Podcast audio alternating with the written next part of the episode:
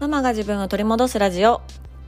このラジオでは子育て真っ最中の私が子育てを通して自分を見つめ直す方法や母親として過ごす中での気づきや学びをシェアしていきます。こんにちは、杉部です。えー、我が家のね末っ子は今3歳なんですが、まあ、2歳3歳のあたりって結構こう言い間違いが多いと思うんですよねで私その子供の言い間違いってめちゃくちゃ好きで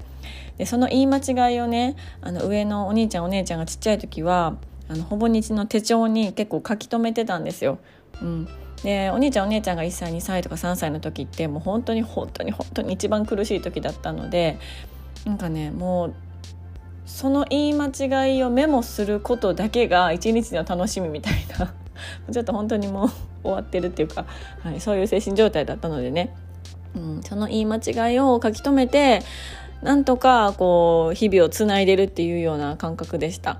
で今読み返してみるとねヨーグルトのことをヨーグーって言ってたりとか あのお茶のことチャチャって言ってたりとかいろいろあるんですよね。うん、それももう3人我が家はいますけど3人とも違って、うん、多分ね上の2人は同じ、まあ、保育園とか幼稚園に行っていたからそこでの言葉っていうのが、まあ、似ていてなんとなくまあね一つしか離れてないってこともあってあの長女は長男の言ってることを聞いて言葉を覚えていっていたので、まあ、2人はなんとなく似てたんですよね。そうで、まあ、一応関西で育ってるんですけどどこかねちょっと標準語っぽい感じのイントネーションでちっちゃい頃は話してました。うん、なんですけど末っ子はもうバリバリの関西弁、うん、京都弁なんかな、うん、もうバリバリの関西弁を話してて。そう。でまたあの保育園が全く違うところなのでその言い間違いの言葉とかこうこうやって覚えてるって言葉もいろいろ違うんですよ。そうそうそう。でねあのこの間、まあ、私の母があの家に泊まりに来ていてでその時にご飯をねあの私がトイレに入っている時に母が、まあ、ご飯を炊いといてくれようとしてたんですよね。でその時に、まあ、ご飯を何合炊くかわからなくって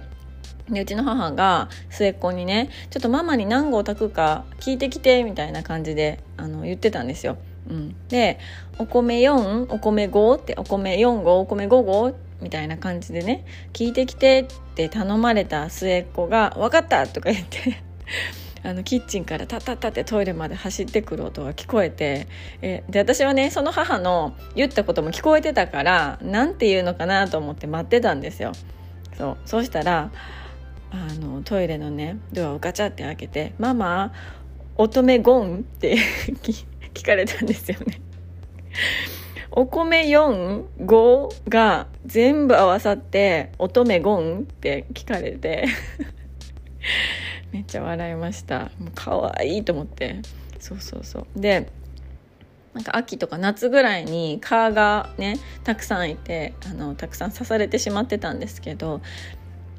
先生とかもそうだし私もとかもそうなんですけど「あ蚊に刺されてるやん」みたいな感じで「あかゆいな蚊に刺されたな」ってよく言ってたんですよね。そしたら末っ子はねカニに刺されたと思ってたらしくって、うん、なんかこの世の中にはめちゃくちゃちっちゃいカニが宙を舞っていて、まあ、そういうカニの種類みたいな、のがいて、まあ、いっつもこのかゆいのはカニに刺されてるって思ってたらしいんですよ。うん、であのもうそのカニに刺されたっていうふうにインプットされてるからちょっと赤いねこう膨れ上がってる皮膚とか見つけるとあこれあのカニに刺されたとか言って あの両手をチョキにしてねカニのポーズをしてるんですよね。いやそれカニじゃなくて蚊に刺されたってことやからみたいな感じで言うんですけどなかなかこう分かってもらえなかったりとかしてそう面白いなと思ってました。で末っ子のね言い間違いに関しては途中まで書き留めてたんですけど私ほぼ日手帳が2月で終わるほぼ日手帳で2月からちょっとあの長い間全然違う手帳を使ってたんですよね。でそうなるとねあのなんかうまくそれを書き留めておくスペースが作れなくってって言ってる間にね、なんか半年とかあっという間に過ぎちゃって書き留められてないのでそうあの覚えてるうちにね新しい手帳にででもあの書かないといけないなと思ったりしてます。まあ、今回はちょっとそんなノートに関すること、うん、書くというかんということに関することなんですが、えー、今日のテーマはですね、え、悩み事がわからないのは〇〇が足りないからかもしれないっていう、はい、ちょっとクイズ形式にしてみちゃったりなんかしました。はいあのまあ、クイズにした割には結論言うんですが何に悩んでるのか分からなくなるのはアウトプットが足りてないから、うん、っていうテーマでお話をします。で私ねあの、まあ、母が週末金曜日から月曜日まで我が家に泊まってたんですね。うん、なので、まあ、ポッドキャストもあの収録する時間がなかったりとか、まあ、ノートと向き合って何かを書くっていう時間が取れなかったりとか、あのー、してね、うん、私めちゃくちゃ普段ノートに書いたり iPad に書いたり書き散らかす人なんですけど、まあ、その時間が取れなかったんですよ。別に取れなかったことは良かったんですけどただ週明け月曜日火曜日ぐらいになった時に頭がねなんかめちゃくちゃ痛かったんですよね。で頭痛いしなんかもううんイライラするしモヤモヤするしみたいな感じでなんなんやこれはってずっと思ってたんですよ。そうでそうするとあ分かったと思って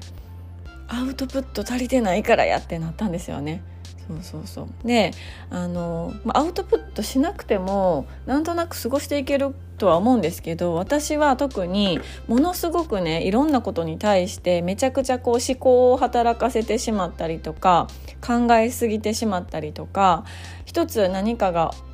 何かを考えたり感じたりしたらそこから派生してあの、まあ、過去のことを思い出したりとかっていうようにずっとずっと頭の中がぐるぐるぐるぐる動いてる人なんですよね。うんで考えることがそもそも好きだから頭の中でぐるぐる考えてあのああでもないこうでもないと考えること自体が好きなんですよ。うん、なんですけどあのその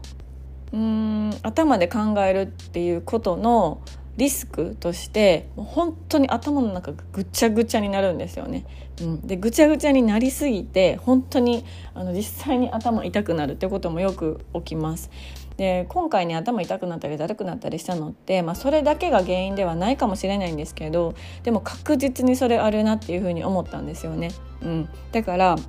ちょっととにかくねこの週末の分をもう全部書き出そうみたいな感じでブワーっていろいろ書いたりして、うんうん、あのちょっとすっきりしました。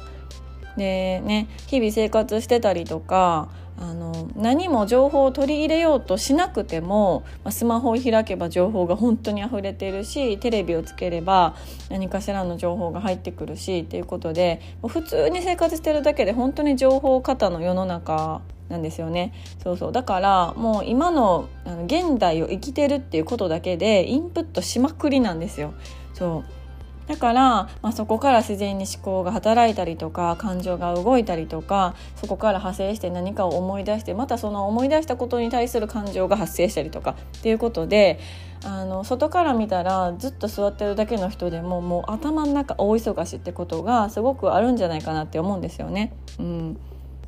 でそうなった時にどうすればいいかなって思ったらもうインプットした分だけアウトプットするっていうことがめちゃくちゃ大事だと思います。うん、あの何に悩んでるのかよくわからないけどなんかモヤモヤするとかなんでかわからないけどイライラするとかなんでかわからないけど寂しいとかなんでかわからないけど何か物足りないような気がするとかね。そういうこうモヤモヤした気持ち、うん、なんかそういうちょっとあのなんていうのかな。まあネガティブと一般的に言われるような気持ちに浸ることを楽しむのであれば、まあ、それはそれで全然いいと思うんですけどでもそれで自分自身が苦しくなってしまうのであれば、まあ、それをアウトプットするっていうことをして自分をねちょっとこう客観的に見ることができれば、まあ、思考とか感情とか悩み事っていうのが、まあ、どんどんクリアになっていくかなっていうふうに思います。うんでアウトプットって言ってもね、まあ、私はこうやってポッドキャストで発信することも私自身のアウトプットにつながってるんですけどみんながみんなこうやってねあの発信もう世の中に向けて発信してるっていうわけではないと思うからそういう時には本当にこうノートに綺麗に書こうとするんじゃなくってとにかくあのもう殴り書きでもいいからあの感じてること思ってること考えてることっていうのをバーってアウトプットしてしまう。でもしそれが誰かに読まれたくないとかって思うのであればもうそのねなんかページ破って捨ててしまったりとかしてもいいと思うし、うん、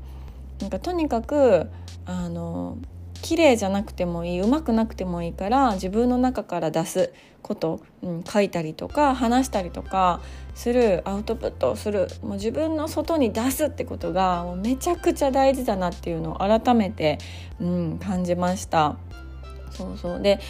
なんか一見書くことってすごく簡単なことだし、まあ、子供でもできるし紙とペンがあればできるしね、うん、なんかそれをすることで何があるんだろうかってする前に考えてしまうと止まってしまうと思うんですよねそれをするという行為が。うん、なんですけどあの、まあ、そこで何もしなかったら本当に現状維持のままだしあのモヤモヤしたりイライラしてしたりしてるってことが何もこう解決には向かっていかないかなって思うので、うん、これって何の意味あるんかなって思われる人ほどやってほしいなってめっちゃ思います。うんあのすっごいこれ感じたのでめちゃくちゃ伝えたいのでこのアウトプットっていうテーマに、ね、こんなに熱入れて話せると自分でも思わなかったんですけどめちゃくちゃあの今私拳 拳をなんか振り上げて喋ってるんですよね一人で リビングで。そうでもこれぐらい本当にアウトプットしてほしいなと思います。そうで私はですねあの iPad にも書くしあのノートにも書くしでちょうどあのほぼ日手帳っていう手帳を使ってるんですけどそのほぼ日手帳がいよいよね12月からあの書く欄があの始まるんですよね。まあ、本格的にスタートするのはえーと、来年の1月からなんですけど一応このちょっとおまけみたいな感じで12月のページもあるので、まあ、いよいよこれに書き、ね、出すことができると思って本当にあのテンションが上がってこんなに拳振り上げてるわけなんですが、うん、書くのが苦手っていう方もとにかくその綺麗じゃなくてもいいから、うん、後で誰かに見せるわけでもないからとにかく書くっていうのをしてほしいなと思っております。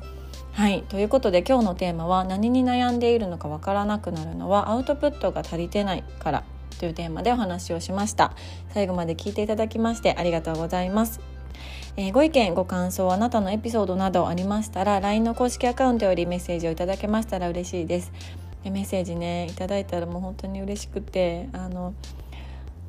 なんかあよく「ありがとうございます」っていうメッセージをいただくんですよ。うん、子育てがこう辛くってねそんな中でこのポッドキャストを見つけてくださってあのいつもあの聞いて励まされますみたいな「ありがとうございます」っていうそう「ありがとうございます」っていうメッセージをめちゃくちゃいただくんですけどいやもう「ありがとうございます」私の方ですって毎回思うんです本当に嬉しくねメッセージを読ませていただいております。うん、ということであの公式 LINE の URL は概要欄に貼ってありますので「ありがとうございます」じゃなくてもいいのでメッセージいただけたら嬉しいなと思っております。では今日も素敵な一日になることを願っております。